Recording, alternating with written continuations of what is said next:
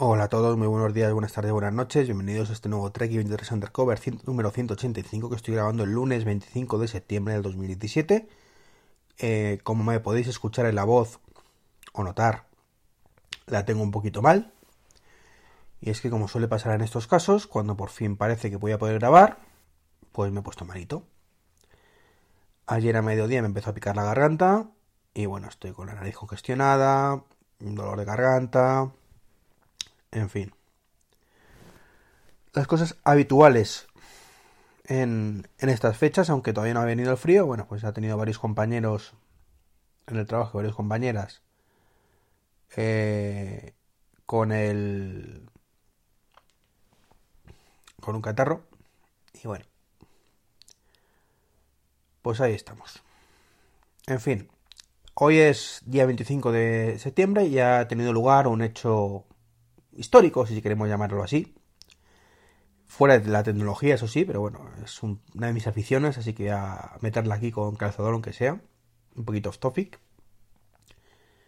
Y es que se ha estrenado en Netflix Star Trek Discovery. Una nueva serie de Star Trek. Lo primero que se emite en televisión, creo que los últimos 11 años, me parece recordar. Después de Enterprise. Bueno, pues hoy ha sido el primer capítulo, primer y segundo capítulo.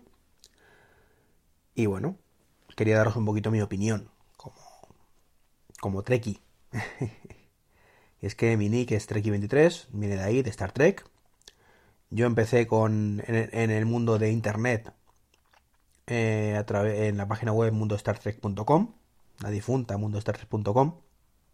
Así que bueno, son mis orígenes aquí. Mucho antes de hablar de tecnología, yo escribía de Star Trek. Y bueno, las sensaciones son un poco raras, un poco raras. Algunas cosas ya me las esperaba.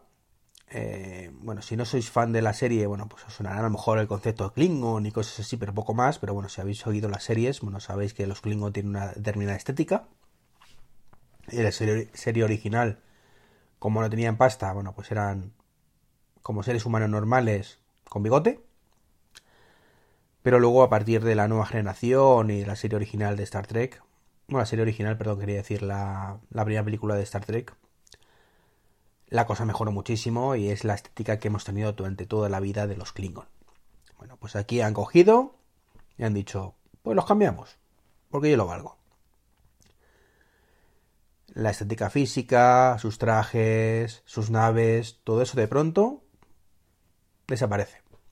No me ha gustado eso nada, la verdad. Me parece Además, muy fea lo que han hecho ellos, no, con ellos, mejor dicho. No me ha gustado nada. Más cosas, el tema de los nombres. Bueno, pues los nombres Klingon ahora parecen vulcanos, no sé.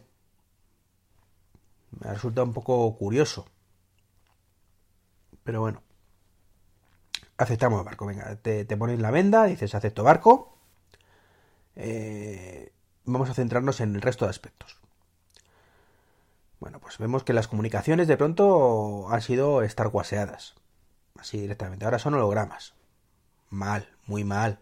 O sea, de toda la vida Star Trek ha sido un pantallote, una videoconferencia en el pantallón de la nave y punto pelota. Podrá gustar más, gustar menos, parecer antiguo, no parecerlo. Es lo de menos, porque esta serie se, se desarrolla antes de la serie original. Tienen esa, y perdón la expresión, puta manía, de verdad, de hacer todo antes de la serie original. Enterprise, volvemos atrás y lo hacemos antes de la serie original. Eh, las películas, las nefastas películas de JJ Abrams y derivados, antes de la serie original. ¿Pero por qué? No hay nada que contar después. Después de Espacio Profundo 9, que es lo más. Luego Voyager, que es lo más atrás que se ha llegado. Pues si quieres poner hologramas, interface de, de las naves, chachipirulis, todo esto lo pones después y no chirría tanto. No chirría, pero bueno. Una vez más, nos ponemos la venda, aceptamos barco, ¿vale? Por lo menos están los vulcanos, Vulcano no ha sido destruido, como en, con JJ Abrams. Y la estética de los vulcanos, pues sí se ha mantenido. Pues vale. Por lo demás, pues la serie no está mal no está mal. La verdad es que después del escalabro que, han sido las películas, que eran que tenían por título Star Trek, pero poco más, No había mensaje filosófico, ni ético, ni, ni nada detrás. Había acción, acción, acción. Pues aquí por fin, aunque también hay su dosización, está un poquito influenciada por JJ Abrams en muchas cosas. Pero bueno, no en todo. Y tenemos una serie que por lo menos sí recupera el espíritu de las series clásicas de Star Trek. Así que en ese aspecto contento, espero el tercer capítulo para el lunes que viene. Y a ver qué, qué tal, cómo evoluciona. Eh, la verdad es que ha terminado un poco raro, pero bueno, no quiero hacer spoilers. Solo os digo, estéticamente no parece Star Trek, o parece Star Trek, pero no, no lo que pretenden. Pero el, en el trasfondo, pues sí, está bastante chula, por decirlo de alguna manera.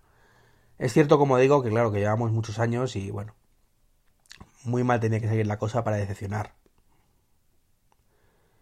Pero bueno, como digo, está, está ahí la serie, está, está chulilla, echarlo un vistacillo en Netflix. El doblaje no está mal, hay algunas palabras que, que suenan rara. Lo han cambiado un poquito la pronunciación de cómo se decía en las series anteriores, pero bueno, vale. No pasa nada. Y bueno, ahora hablando ya de un tema más tecnológico, eh, pues nada, os voy a hablar de mi Apple Watch Series 3, que lo tengo desde el viernes pasado. Y la verdad es que me ha llevado unas, unas sensaciones muy positivas, muy positivas. La verdad es que los compré un poco por, vamos a ver, ¿cómo decirlo?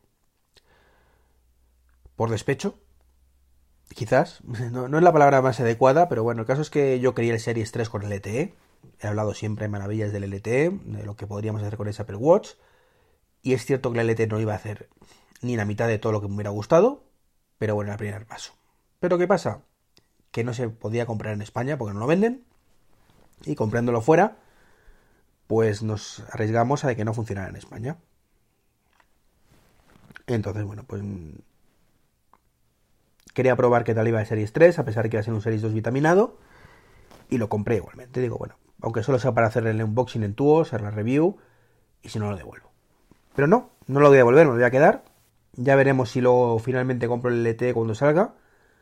En qué condiciones, a qué precio. Bueno, el precio se sabe, pero con cooperadores, si Pepe lo tiene no lo tiene.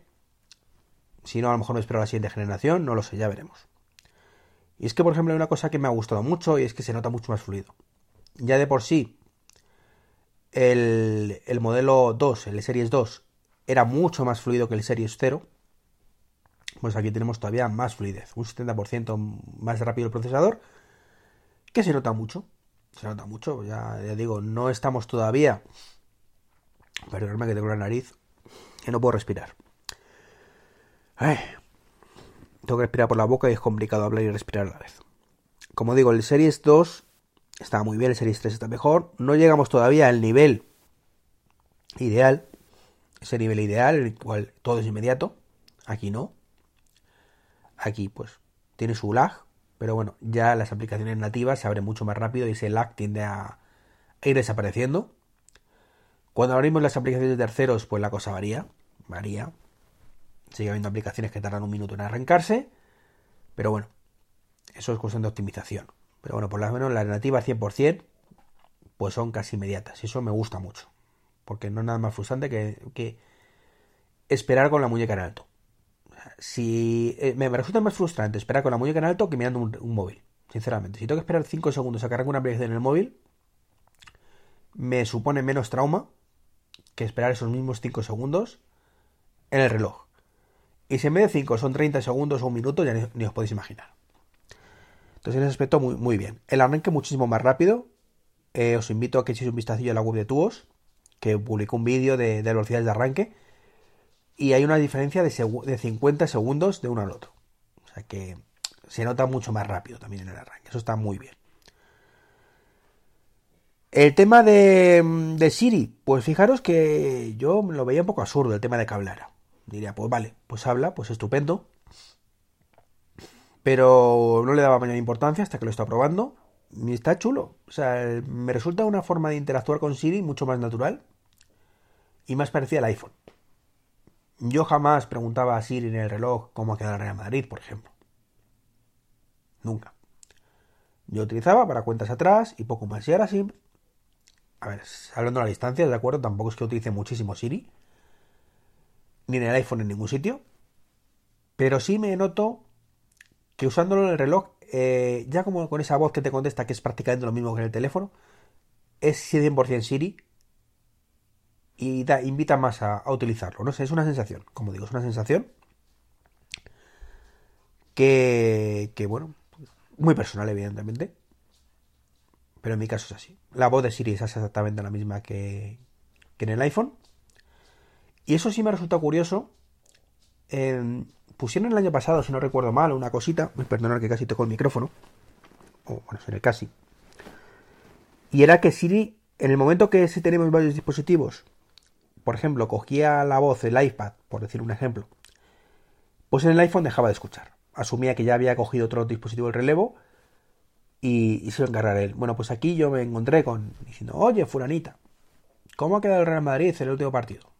Y me respondió el iPhone y el Apple Watch exactamente a la vez. Parece ser que en ese aspecto no está muy integrado. Y la otra gran novedad es la carga inductiva. Bueno, pues la carga inductiva que es compatible con los eh, con el estándar Qi, QI, se, escribe, se pronuncia Qi, no me pregunte por qué. Yo lo escucho en todas partes como Qi y así que yo lo digo así. Que bueno, quería probarlo en mi coche, ya que es el único dispositivo que tengo carga inductiva.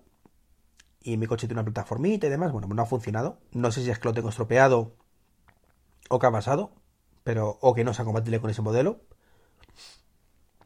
Probaré con algún otro dispositivo con carga inductiva y si no, pues lo llevaré al taller directamente. Oye, mira que creo que no funciona, que me lo miren y ya está. Está en garantía, esperemos que no haya problemas con eso. Así que nada, esas son un poco mis sensaciones del, Apple Watch. Estoy pasando de tiempo ya, llevo 12 minutos. Vuelvo a dejar pendientes el tema de la tecnología en el colegio para el podcast de mañana y no pasa nada. Y por último, el libro.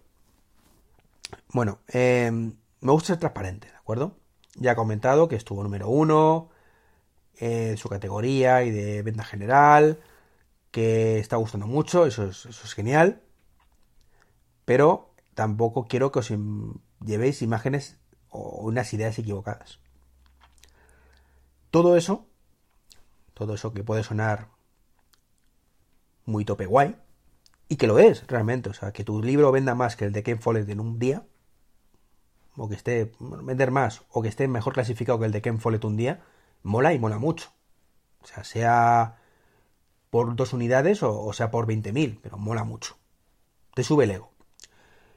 Que la gente que lo está comprando y te, te vuelve un feedback diga que le está gustando y que, bueno, me, me devolviendo de mi falta de fotografía, lo agradezco muchísimo de verdad porque aunque lo he revisado varias veces, pues siempre se escapa algo, por cierto. No me lo tomo ni mucho menos a mal, ¿eh? Que alguno me ha preguntado, espero que no te lo tomes a mal, ni mucho menos, todo lo contrario. Me sirve para buscar luego la falta y solucionarla. Y en la próxima edición del de versión del libro, que por cierto ya hay una en camino, publiqué una ayer que no sé si, si aparecerá hoy en la Store. Bueno, pues corrijo esas cositas. Eh, como digo, el feedback está bien, eh, los mensajes en, en. ¿Cómo se llama esto? En la eBooks Store, los comentarios, pues de momento hay dos. Eh, os invito a que dejéis comentarios, ¿de acuerdo? Me, haríais un gran favor, de hecho, porque no sé por qué no, no tiene puntuación el libro, porque dicen que no hay suficientes puntos de valoraciones. Entonces, os agradecería valoraciones. Pero como digo, todo eso está genial, pero que, sepa, que la, perspectiva de todo eso, ¿vale? Para que, podáis verlo, es que llevo 100 libros vendidos. Así. No llevo ni 1000, ni 5000, ni 15000 ni 500. Y con 100 libros, eh, número uno en su categoría, y ha estado número uno el ebook store. Lo que se traduce en que el ebook store, pues como hablaba el otro día con Patuflings, eh, no vende prácticamente nada. Es así. Me encantaría poder decir que he vendido 5.000 libros, o, o 1.000 incluso, pero no. Estoy muy lejos de esa cifra. Eh, contento, eh, contento, ya digo que es. Mm, la acogida está siendo muy buena y las críticas también, con lo cual me doy por más que satisfecho. Pero mm, sí quería compartir con vosotros ese pensamiento de que, ojo, que no todo el monte es orégano. y que ni mucho menos significa que se esté vendiendo como churros para, para estar ahí en esas posiciones, simplemente a poquito que vendas, pues enseguida eh, te sitúas bien y luego pues es mantenerte un poco. Pero como digo, es que la iTunes Store, perdón, la, la iBook Store vende desgraciadamente muy poquito. Y ahí Apple quizás debería ponerse las pilas un poco. O, o no sé. Porque claro, los que escribimos el libro, poco más podemos hacer. No, no, se me ocurre más, al menos.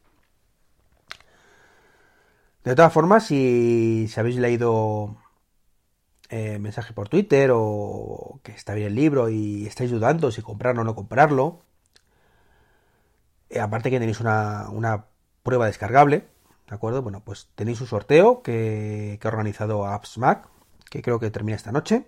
Se sortea entre licencias. Y ahí he visto que hay bastante participación. Y luego, eh, como no puede ser de otra manera, yo también voy a sortear licencias, de promocodes para descargarlo gratuitamente.